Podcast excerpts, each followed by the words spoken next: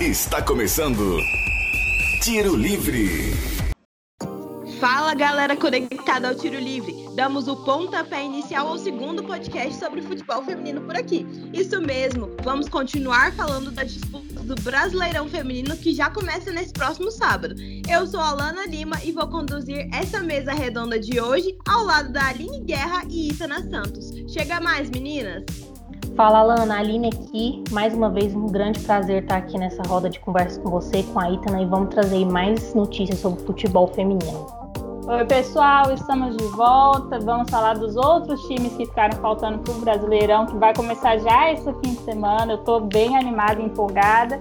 E tem mais coisas interessantes para a gente trazer aqui hoje no nosso segundo episódio desse podcast. E vale ressaltar que o Tiro Livre é uma iniciativa da PROAI, Pró-Reitoria de Assistência Estudantil da UF, e que nesse atual momento de pandemia, esse podcast está sendo realizado à distância, respeitando o isolamento social. Estamos muito felizes de estar aqui novamente com vocês, ouvintes, que carinhosamente nos receberam tão bem na sua casa, no trabalho, no carro, através desse podcast, né, que nós demos início semana passada na quarta-feira. Para quem nos acompanhou, sabe, né, que o nosso assunto de hoje vão ser os quatro últimos confrontos da primeira fase do Brasileirão Feminino. Vamos lá, meninas? Dá pra gente tirar um jogo em virtual para ver quem começa, se é eu, se é a Aline? não, não, não. Vai ser. Vamos, vamos, vamos pelos times aqui, ó. Quem ficou com o Flamengo? Começa. Não porque eu seja flamenguista. Nada, aqui não tem Meu ninguém pai tá ouvindo. Não. eu fiquei com o Flamengo, vamos lá. Hum. Flamengo vem assim com um time super reformulado, muita gente saiu e muita gente entrou.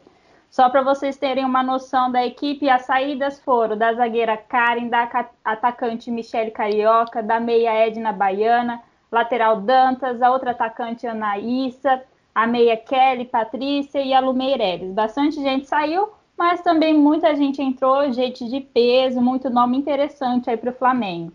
Começar falando da zagueira Estela, que chegou, que ela estava no Palmeiras, é uma zagueira já experiente, que tem um bom jogo aéreo e ela tem uma facilidade em desarmes e saída de bola. Tem também a volta da meia DD, que participou do estadual com o Flamengo em 2019 e estava na última temporada jogando pelo Cruzeiro. Ela é conhecida por ser bem versátil em campo, muito veloz e tem um ótimo chute de fora da área. A lateral Gisele, que veio do Bahia, mais nova do que essas outras duas, ela tem 26 anos, Começou a jogar no futsal, agora joga futebol de campo, tem facilidade também em passes e ataque e defende sempre na mesma intensidade.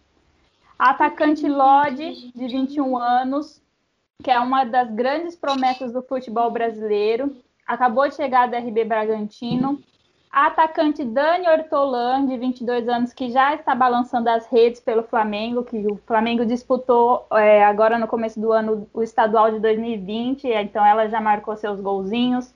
Atacante Raíssa, que veio do Real Brasília, uma jogadora de muita velocidade, habilidade, que pode atuar tanto pelas pontas, como também tem uma forte presença ali na área o Flamengo tá com, tá com um time de meninas novas, né? Meninas que vão chegar com gás total, é isso, né? Além da experiente aí, a Estela. Pois é, a disputa o ano passado pelo brasileiro não foi assim dos melhores resultados para o Flamengo, né? Ele acabou ficando em nono lugar na fase inicial, então não passou para as finais, que é só os oito primeiros que se classificam. A campanha foi de sete vitórias, três empates e cinco derrotas ficou somente com dois gols de saldo positivo. Então, esse ano aí, você viu que pesaram a mão ali nas atacantes, atacantes novas com velocidade, para ver se esse ano o Flamengo fica entre os oito primeiros aí para poder disputar as fases finais.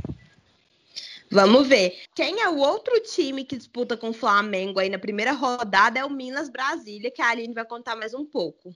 Então, gente, diferente do Flamengo, o Minas não tem um time tão badalado, com tantas peças assim. É um time muito novo que aposta na juventude.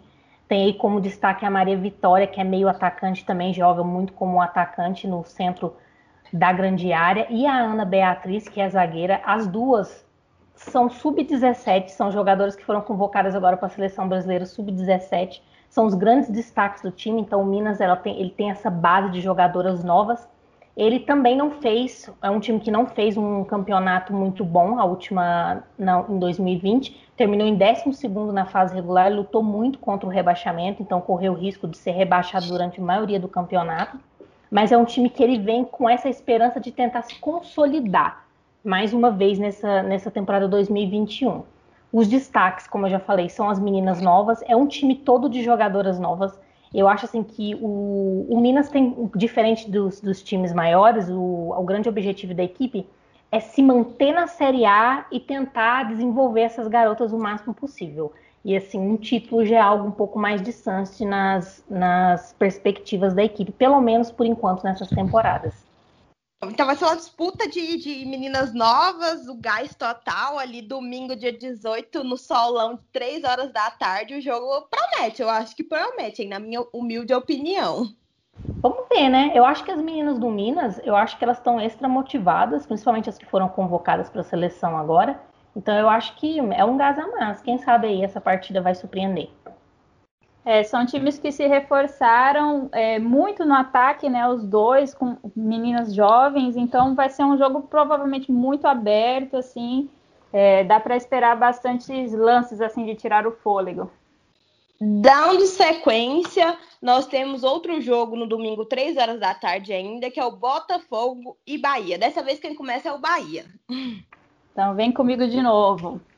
Bahia uhum. subiu esse ano, né, para a elite do futebol feminino, conseguiu acesso ano passado. Os quatro times do acesso é o Napoli, que nós comentamos no outro, no outro episódio, Bahia, Botafogo e Real Brasília.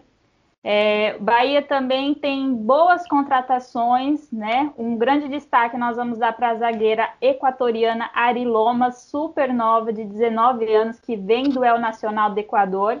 Ela já foi campeã nacional por lá na última temporada.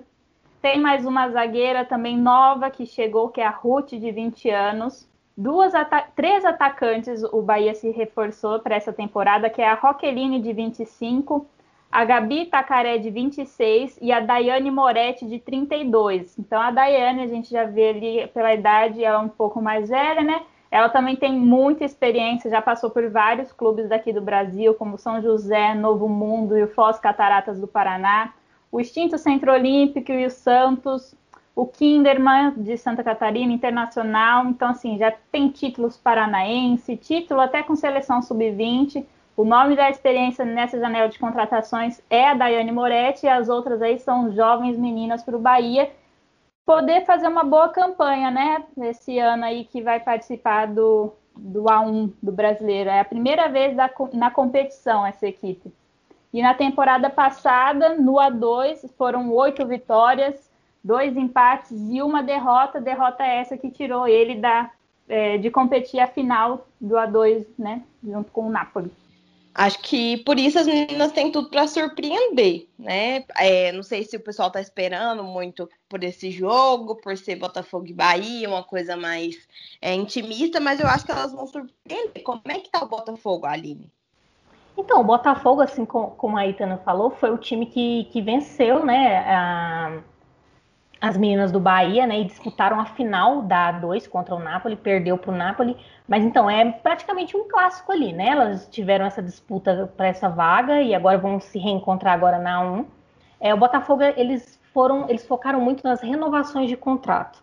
Então assim, o time, todo mundo sabe pela questão também do, da equipe masculina, está passando por alguns problemas financeiros, então eles, eles, como o time feminino assim não tem já grandes investimentos, eles optaram por manter as jogadoras da A2, fizeram apenas contratações assim muito pontuais. Eles têm o, jogadoras como, por exemplo, a Gabi Louven, que só tem 18 anos, ela é meio campo. Ela é uma jogadora que dita muito o ritmo de jogo do Botafogo, então conseguir manter ela por ser muito nova e conseguir manter ela depois desse acesso foi muito importante para o time também. E, e, eu acho que vai ser um jogo muito bom. Eu acho que pelo, pelo nível do jogo que elas fizeram no A2, competindo por essa vaga na grande final contra o Napoli, eu acho que já é já é histórico de que será uma partida muito boa. Mas vocês acham que vocês fiquem em quem? Mesmo horário ali, vai dar uma olhadinha no Flamengo e Minas ou vai ficar no Botafogo e Bahia? Particularmente aí do gosto de vocês, Aline e Itana. Então, eu, eu não sei. Eu acredito que, do, que o jogo Botafogo e Bahia, pelo nível das equipes ser muito assim equiparado, eu acho que pode ser um jogo que renda mais, sabe? Então eu acredito que eu vou dar uma olhadinha mais, dar um carinho especial para esse jogo. É, pegou, pegou no pulo, hein, Alana? Mas eu tô na dúvida, mas eu também fico nessa aí da Aline. Eu acho que é o Bahia e o Botafogo já vem, é, já tem essa, essa rixa, né? Esse confronto do A2 para trazer para o A1. São equipes que já se enfrentaram. Foi um jogo difícil, não foi ganhado fácil, foi um placar de 2 a 1 somente, né? No A2. Então acho que ali dá para esperar um jogo mais de tirar o fôlego. Eu acho que o Flamengo. Eu vou contra vocês duas. Me julguem. Eu acho que o Flamengo e o Minas vai estar tá mais quente, mas a gente vai discutir isso quarta-feira que vem e ver quem se vocês estavam certas realmente. É, o próximo jogo Alana, é 5 horas. Oi. Antes de passar rapidinho para o próximo jogo, tem uma coisa muito legal, muito importante de mostrar é, sobre o Bahia, né? Como eu disse, é a primeira vez que eles vão estar na elite do futebol feminino. E o Bahia, no geral do clube, assim, tanto no feminino, masculino e nas outras modalidades que o clube tem, ele desenvolve um projeto social e político muito forte lá na, na Bahia, em Salvador, principalmente, e que serve de exemplo para tantos outros clubes assim. E para esse ano, agora no começo da temporada do Brasileiro, eles anunciaram né, o uniforme das meninas que elas é, esse ano conseguiram profissionalizar os contratos dela, que é raro no futebol feminino, são poucos clubes que têm a profissionalização dos contratos. E o uniforme que elas vão usar tem um pet de homenagem às mulheres, né, que é o pet Mulheres de Aço. E todos esses é, a venda desses uniformes, o lucro gerado vai ser usado para construir o alojamento feminino. Então, futebol não só o esporte, né, mas bastante cultura, movimento político e, e seja uma boa venda, até porque a camiseta do Bahia, eu não, não torço para eles, mas eu acho muito bonita aquela camiseta branca com as listras azuis e vermelha. É bonita mesmo. É. Com o pet ainda de mulheres de aço, sabendo que vai ter esse caminho todo o lucro da venda, que consigam fazer muitas e muitas vendas. Gente, eu acho isso muito legal e eu acho que o Bahia, tanto no, no, feminino, mas também com o time principal masculino, eles sempre fazem algumas iniciativas sociais que são muito legais. O ano passado, eles, o ano retrasado, em 2019, eles fizeram contra a homofobia também. E eu acho que é um time muito legal que sempre traz para o futebol essa consciência social coletiva. Então, foi muito importante a Itana realmente fazer esse adendo, porque, como a Aline falou, o Bahia realmente sempre está nessa representatividade toda. E isso é muito importante, porque, como, como diz o nosso amigo PV, né, jornalista esportivo aí, né, o Itana, defendendo seu TCC, é, esporte é sim lugar de manifestação política, né, e de se manifestar e de apoiar causas. Então, isso é realmente muito importante, pessoal. Isso é muito bom. O futebol é a identidade nacional, né? É o, é, o, é o esporte mais popular do país. E eu acho que no futebol feminino, que a gente luta tanto por igualdade, por patrocínio, por visibilidade, Sim. eu acho que uma campanha dessa é fantástica. Então Sim. fica aí para os nossos ouvintes que gostam de fazer coleção de times, de camisetas Isso. de time de futebol, compra do Bahia com Pet Mulheres de Aço. Exatamente. Isso aí, arrasou. Uma publi de graça aqui, ó. Patrocina é, nós. Sim. O próximo jogo, então, vai ser às 5 horas da tarde, no domingo, ainda dia 18, que é contra o Cruzeiro e o Real Brasília. E como a gente está fazendo esse podcast, né, em território mineiro, digamos, né, não eu, mas no caso a Aline está, vamos começar com o Cruzeiro. Ela, né, a mineira que não torce para nenhum time de Minas Gerais, mas o, Cruzeiro, mas o Cruzeiro, gente, eu acho que assim como o Palmeiras, foi um dos times que mais se reforçaram para essa temporada. Eu estou muito empolgada para ver o Cruzeiro, o Cruzeiro, principalmente nessa estreia contra esse time de Brasília, porque eles pesaram muito a mão na contratação de jogadoras, principalmente jogadoras novas. Um dos destaques da, de, de contratação foi a Stephanie Zuniga, que é americana, ela tem só 24 anos, ela jogava pela Universidade do Colorado. Ela é, ela é meio campista, já começou como zagueira, joga como meio, meio campista e também consegue ali adaptar como atacante seu grande forte são as bolas paradas, jogada de bola parada, e ela já assim tem desenvolvimento no futebol americano completamente diferente, né? Então ela jogou desde a, das categorias de base e já foi uma, destaque nos campeonatos nacionais juvenis. E eu acho que ela vem para dar essa cara nova, essa velocidade e essa habilidade ali no, no começo, na, na, abertura do campo. Tem outras jogadoras também que o Cruzeiro contratou com essa intenção de renovar e dar força e velocidade para o time, mantendo também, como por exemplo a Vanessinha, que foi artilheira da equipe na temporada passada, a Duda, que tem apenas 19 anos, já soma convocações para a seleção de base e também foi chamado ano passado para fazer testes com a seleção principal. Então, assim, a intenção do Cruzeiro é mesclar a juventude e a experiência. Né? Contratou também a Pamela, atacante Pamela, que foi bicampeã brasileira pelo Corinthians. Então, assim, eu acho que o time é, se preparou bem para essa competição, tem elenco, não só principal, mas também tem boas reservas. Então, eu acho que vai ser um time que vai dar muito liga. Também acho. Itana, como é que as meninas de Brasília estão? É, o Brasília não pôde fazer tantas contratações assim como a Aline comentou do Cruzeiro, mas fez assim boas contratações e bem pontuais aí. Aí eles pegaram a lateral esquerda, Bruna Natielli, do Ferroviário, que como a gente já comentou, é um time assim super experiente, super forte no cenário do futebol feminino. Trouxeram a zagueira venezuelana Petra também, é uma zagueira experiente, bem, é, já tem anos já jogando, e duas atacantes muito precisas que foram uma das uma, as principais responsáveis pelo acesso do Bahia no A2, né? A atacante Evelyn Gadu, de 23 anos, e a atacante da, Danúzia, né? Chamada de Dan Nunes por, no, nos jogos, de 26 anos. A atacante Evelyn Gadu foi a artilheira da, do, do, Bahia, fez 11 gols. Se eu não me engano, ela foi artilheira também da própria competição da 2. E a Danúzia fez acho que quatro gols e foi uma das foi a maior responsável pelas assistências. Então as duas ali eram o ataque do Bahia. Agora vai ser o ataque do Real Brasília. Então é um time novo, também assim, o projeto foi iniciado em 2019 já no primeiro ano, eles conquistaram o título estadual lá em Brasília. Aí, no ano passado, na, na A2, na fase inicial, foram duas vitórias e três empates. E nas fases finais ali foram três vitórias e três empates. E o empate final, o último jogo, que foi pelas semis, foi contra o Napoli, que foi a campeã do, do A2, e os dois jogos, a ida e a volta, foram empates. Então, assim, o Napoli, o campeão, e o Real Brasília empatou com o Napoli. Então, já podemos ver que não é um time dos mais fracos. E ainda com duas atacantes novíssimas e bem entrosadas aí, pode ser um time bem perigoso. E é bom não subestimar a equipe do Real Brasília.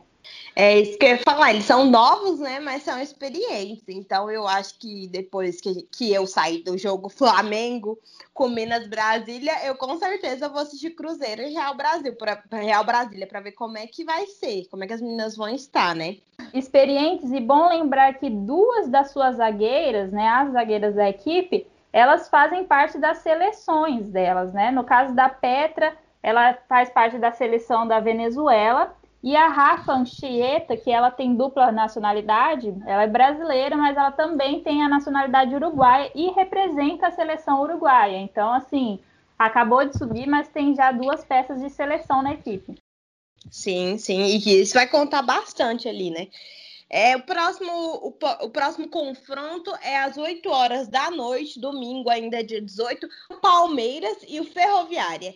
E aí, dessa vez vamos começar com Ferroviária. Ferroviária, acho que já cansei, a pessoa vai achar que eu estou repetitiva, gente, mas a Ferroviária, ela é a equipe que levou para a cidade o, o, nome de capital do futebol feminino, né? Um, um, projeto que já, já faz 20 anos, começou em 2001, então merece mesmo esse título. É uma equipe que investe no feminino, que está sempre disputando títulos, nunca fica ali no meio da tabela, está sempre nas pontas e, e pelo tanto que o Palmeiras se reforçou, que eu estava vendo, né? Mas a Aline depois comenta pra gente, eu acho que dessa primeira rodada o jogo que mais promete é Ferroviária e Palmeiras, tanto que já foi por horário nobre do, feminino, praticamente, né? Domingo às 8 da noite.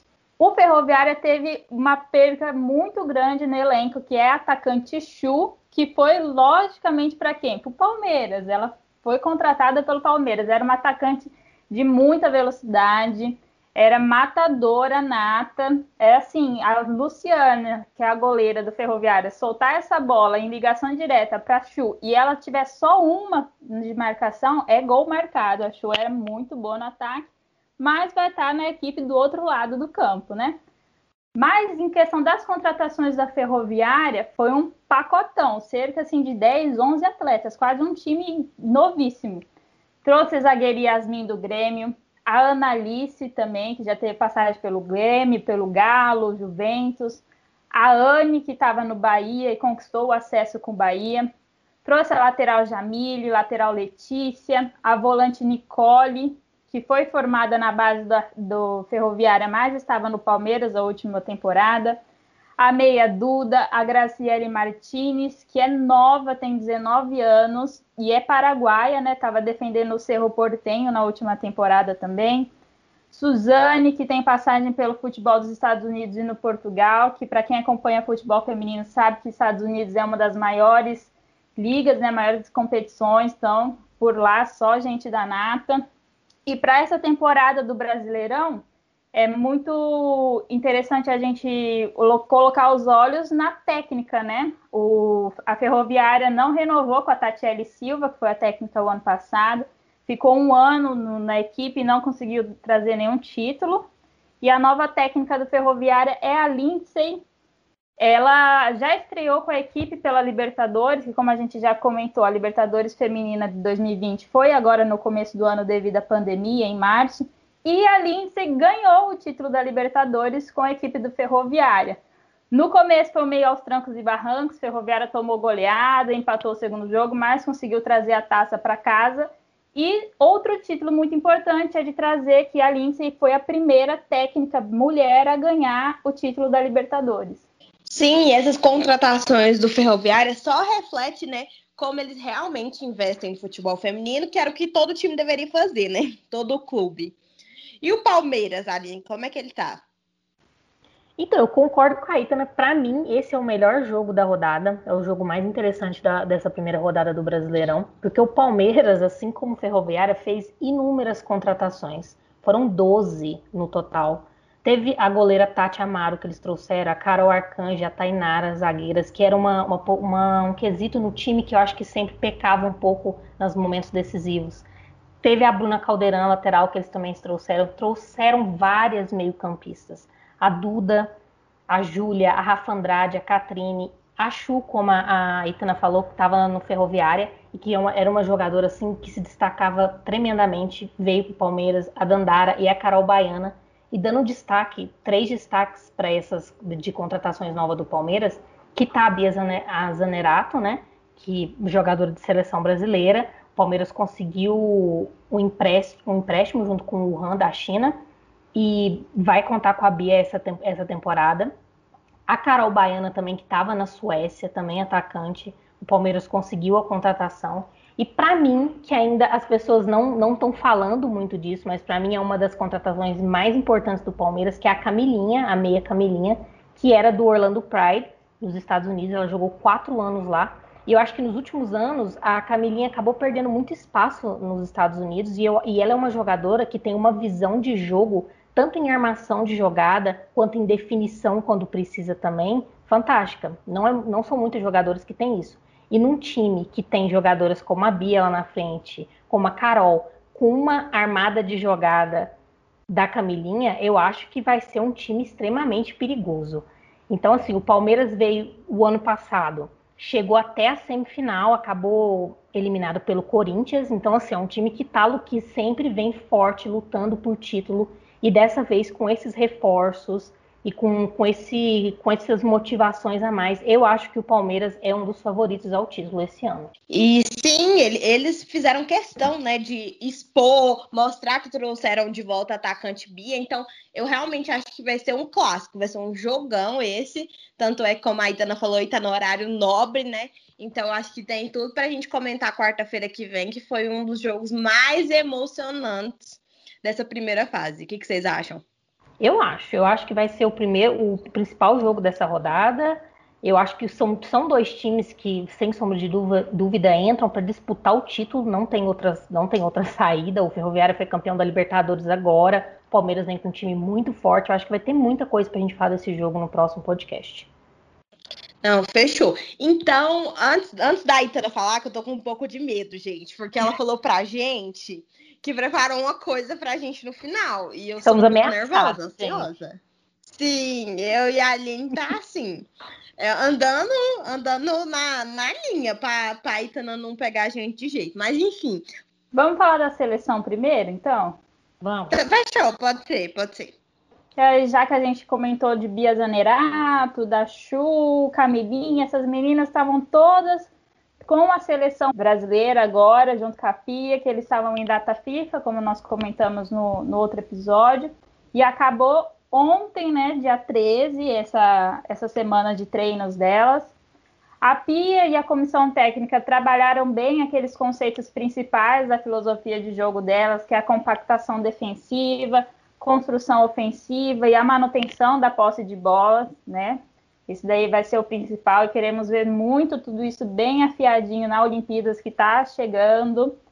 E é, teve trabalho em focos de ações no um contra um, né? A Pia está querendo mais esse embate de um contra um, porque nós temos grandes atacantes, elas precisam um pouco mais dessa confiança, porque ali, a hora que a Adriana, Bia Zanerato, Debinha, se, se tiver uma pessoa só na marcação, gente, é Brasil, pode esperar que elas passam e o gol sai. Gente, e, vamos, vamos ressaltar o trabalho da Pia na seleção nos, na, nos últimos jogos, porque é um trabalho muito Sim. bem construído. A gente viu, principalmente agora na FIBA Elite Cup, agora no começo do ano, o Brasil vem de uma intensidade e de uma evolução que é muito visível. Ela não, ela não é o tipo de treinadora que ela arruma curativos para determinados erros temporários. Ela evolui a equipe. E isso é muito bom de ver, gente. Eu acho que o Brasil está no caminho muito certo, não só com as jogadoras que a gente já sabe, por exemplo, Marta, são jogadoras que a gente conta há muitos anos. São as estrelas, né? É, isso mas uma renovação e um bom aproveito dessas jogadoras novas e res, dando responsabilidade para jogadoras como a Bia, por exemplo, como a Debinha. Eu acho que o trabalho que a Bia está fazendo até agora é assim louvável. E também eu concordo como... muito, muito, muito.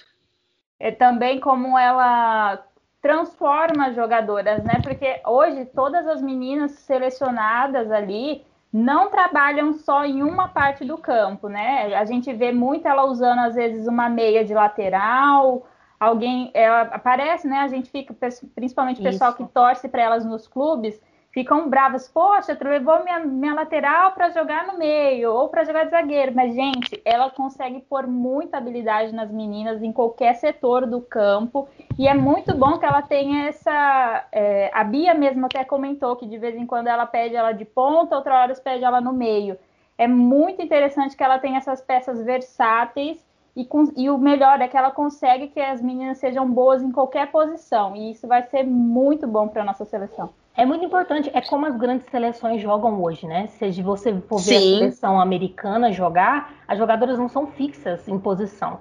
Elas fazem todo um trabalho de marcação que começa lá atrás, elas compõem espaços no, no do time que estão faltando, elas chegam para fazer gol. Então, assim, é uma maneira nova de jogar, mas é uma maneira que as grandes seleções jogam hoje, né? Se você for pegar os Estados Unidos, a Inglaterra, a Suécia, que são times muito compactos, jogam dessa maneira. E é muito legal ver a Pia não só tentando, mas conseguindo extrair isso da seleção brasileira. Então, isso aí só aumenta o nível do nosso futebol. E é uma forma inteligente, né, delas Muito. treinarem as meninas, porque realmente qualquer posição ali elas vão estar preparadas para o jogo. Em off, eu acho que a seleção brasileira do futebol feminino vai surpreender a gente muito mais, alegrar a gente muito mais do que a masculina em off. Nós somos suspeitas para falar, né, gente? Mas concordo Sim. também. No mínimo, medalha na Olimpíadas, em Brasil. Vamos que vamos. Mas só relembrando, então, essa foi a terceira data FIFA da seleção no ano. No começo do ano, em janeiro, teve o treino em Viamão. Depois teve a She Believes Cup, né? Que é a competição contra a Argentina, Estados Unidos e quem foi o terceiro? Canadá, né? Canadá. Sim, foi.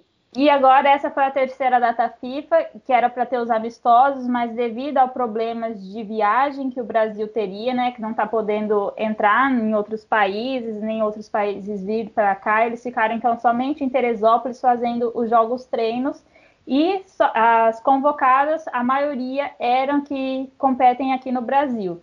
Então, relembrando, nós tínhamos a Bárbara do Kinderman, a Luciana do Ferroviário e a Nicole da Napoli, que são as goleiras. Nas defensoras, tínhamos a Rafaele, que joga na China, Bruna Benítez e Fabiana do Internacional, Érica, Poliana e Tamires do Corinthians, Tainara e Camilinha do Palmeiras. As meia-campistas era Duda Santos do Palmeiras, Júlia Bianchi e Ari Borges também do Palmeiras, Ingrid Andressinha Adriana do Corinthians, Vanessa do Cruzeiro, Jaqueline de São Paulo, Duda São Paulo e Andressa Alves, que joga no Roma da Itália. E as atacantes era a Chu e a Biazanerato do Palmeiras, Cristiane Santos, Vika Albuquerque do Corinthians e a Giovana Crivellari, que foi convocada depois também do Corinthians. É legal também a gente prestar atenção na equipe sub-20 da seleção, que também teve data FIFA agora, fez dois jogos contra o México e foi o duelo preparatório também, né? Elas tiveram 100% de aproveitamento, ganharam o último jogo por 1 a 0 e também tem meninas ali que estão nas equipes é, do Brasileirão então é bem legal que a gente vê que não só o profissional, mas a base também está bem, bem treinada aí para representar a gente. Sim, e é muito, como a gente já falou aqui no podcast, que é, é importante, né, no esporte fazer sua manifestação política. A gente entende porque que o Brasil está sendo vetado, né? de entrar em vários países por conta dessa demora na vacinação aí do nosso desgoverno. Então, é, realmente vai ser, vai ser uma coisa diferente, né? É, no meio dessa pandemia e tudo mais. É, eu espero de verdade que as meninas estejam é, muito bem focadas, preparadas, porque é, se nós que não, que não estamos, é, que estamos em casa, vivendo esse isolamento social o máximo que a gente pode, esse distanciamento social, é, já estamos muito nervosos por conta da, dessa pandemia, é, por conta do governo. É, imagina elas, né, que vão estar representando nosso, nosso país é, sem ter treinos, né, sem ter tido treinos decentes, vamos dizer assim. Então, eu espero realmente que elas possam estar fortes, firmes. E agora falando um pouquinho sobre o campeonato americano, a NWSL, que teve sua primeira rodada da fase de grupos na sexta-feira, dia 9. Lembrando que nós temos três jogadoras brasileiras jogando nos Estados Unidos atualmente, que são elas a Angelina Constantino, que joga no Rain, a Debinha, no Courage, e a Marta, que está no Orlando Pride, né? É, desses times, o Courage já jogou venceu o Washington Spirit por 3 a 2 Lembrando que o Courage da Debinha é o atual campeão, é o atual campeão e o atual, né, time a ser batido nos Estados Unidos, é o principal time, vem ganhando nos últimos três temporadas. É, o Orlando Pride também jogou, empatou em 2 a 2 com o Louisville. E eu acho que assim, lembrando que o campeonato americano, assim como a gente falou da data FIFA das, das meninas do Brasil, lá fora também está rolando a data FIFA, então a maioria das jogadoras desses times que são da seleção americana estavam jogando amistosos, jogaram contra a Suécia, estão jogando contra a França. Então, assim, os times estão um pouco desfalcados nesse início. A Marta e a Debinha jogaram. Então, assim, estamos assim, no começo do campeonato ainda, na fase classificatória. A, o campeonato continua, a próxima, a próxima rodada é agora a partir de quinta-feira, dia 13, já começa a próxima rodada. É um campeonato, gente, que todo mundo sabe que além de ser um campeonato muito forte, ele é vitrine para a gente ver as jogadoras da seleção americana jogar, né? Porque todas elas, a maioria delas, jogam por times da, do próprios Estados Unidos, temos muito poucas que jogam fora, que são que estão por empréstimo, principalmente na liga inglesa. Então, assim, é uma vitrine para a gente ver essas jogadoras que vão estar tá na seleção americana disputando medalha nas Olimpíadas, né? E claramente é o maior adversário não só do Brasil, mas de todos os outros times, as atuais campeãs mundiais, né? E estão com as nossas duas principais atacantes, né? A Marta Exatamente. e a Debinha. Exatamente. Isso. E a Debinha, né? Eu acho que a gente vale lembrar isso sempre. Ela tá assim numa fase, uma das melhores fases da carreira dela as últimas duas temporadas ela foi imprescindível para o time dela e isso se refletiu na seleção brasileira. Tanto na, na, na, Copa do Mundo em 2019, tanto como em jogos amistosos, como teve a Chibelives Cup esse ano, é uma jogadora que ela está cada dia mais assumindo a responsabilidade lá na frente, assumindo a responsabilidade não só de líder, mas de goleadora do time, né? E isso é muito importante. Ela é artilheira na era Pia, né? Ela é. Então, agora, para acabar com essa pressão que vocês estão, hum, gente, é uma coisa tão ameaça. simples, não precisava de todo esse medo, não, viu?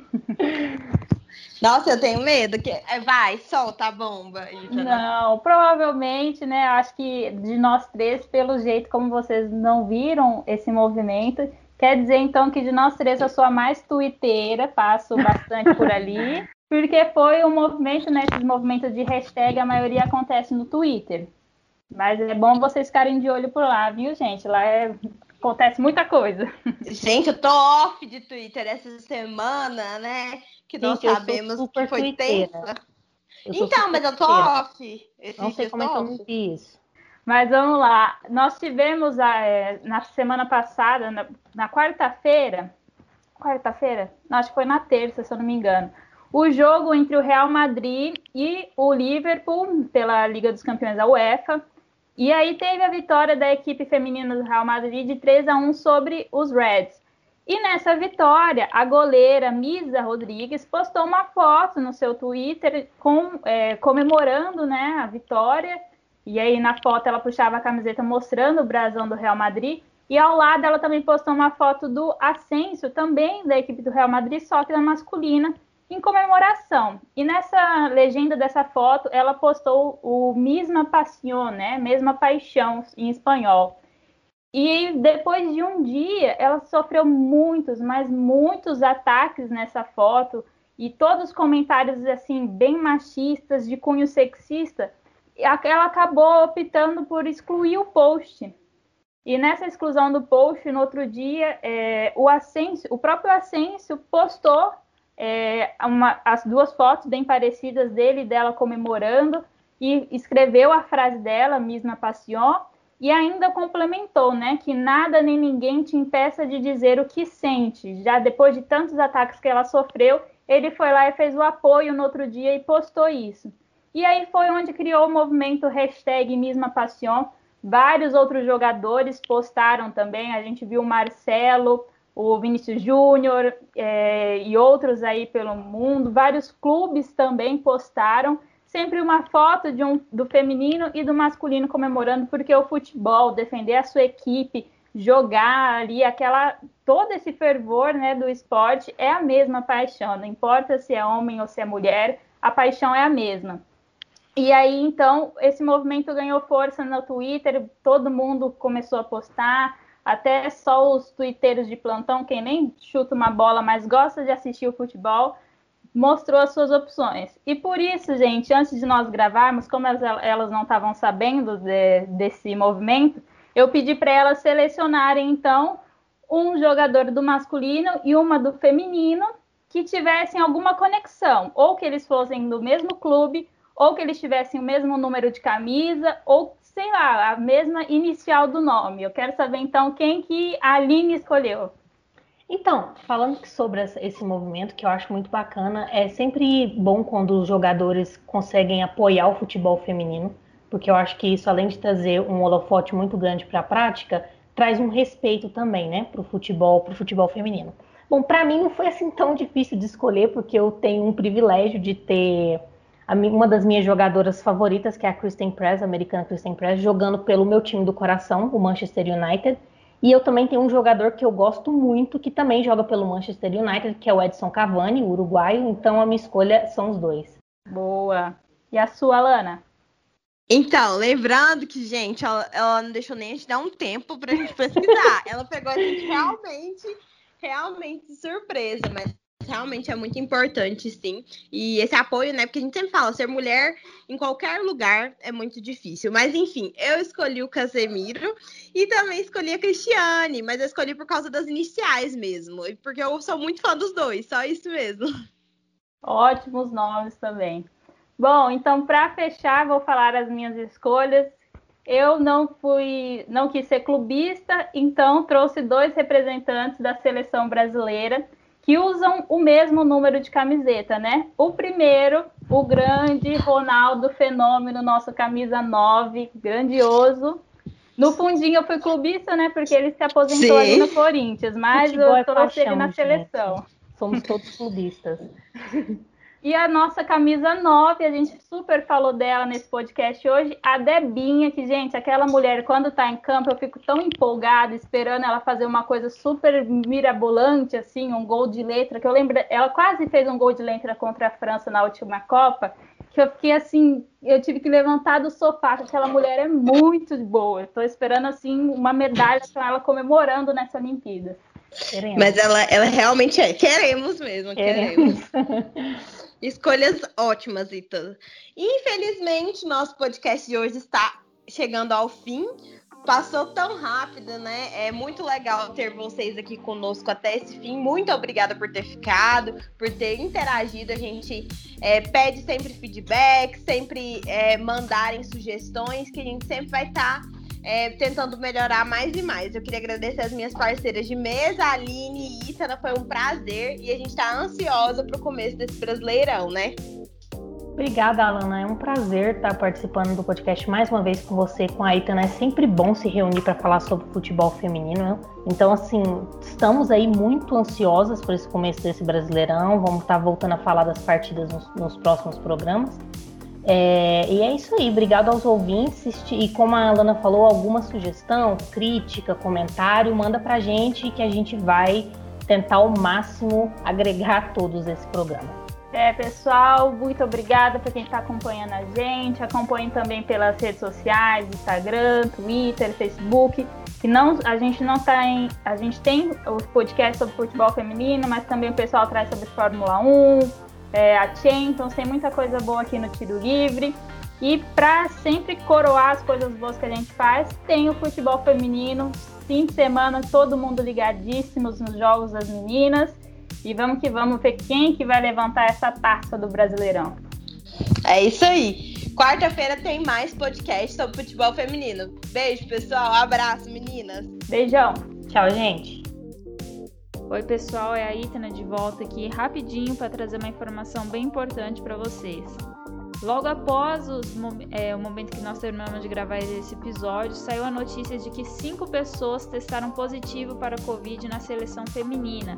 Dessas cinco, três delas são jogadoras e duas são membros da comissão técnica.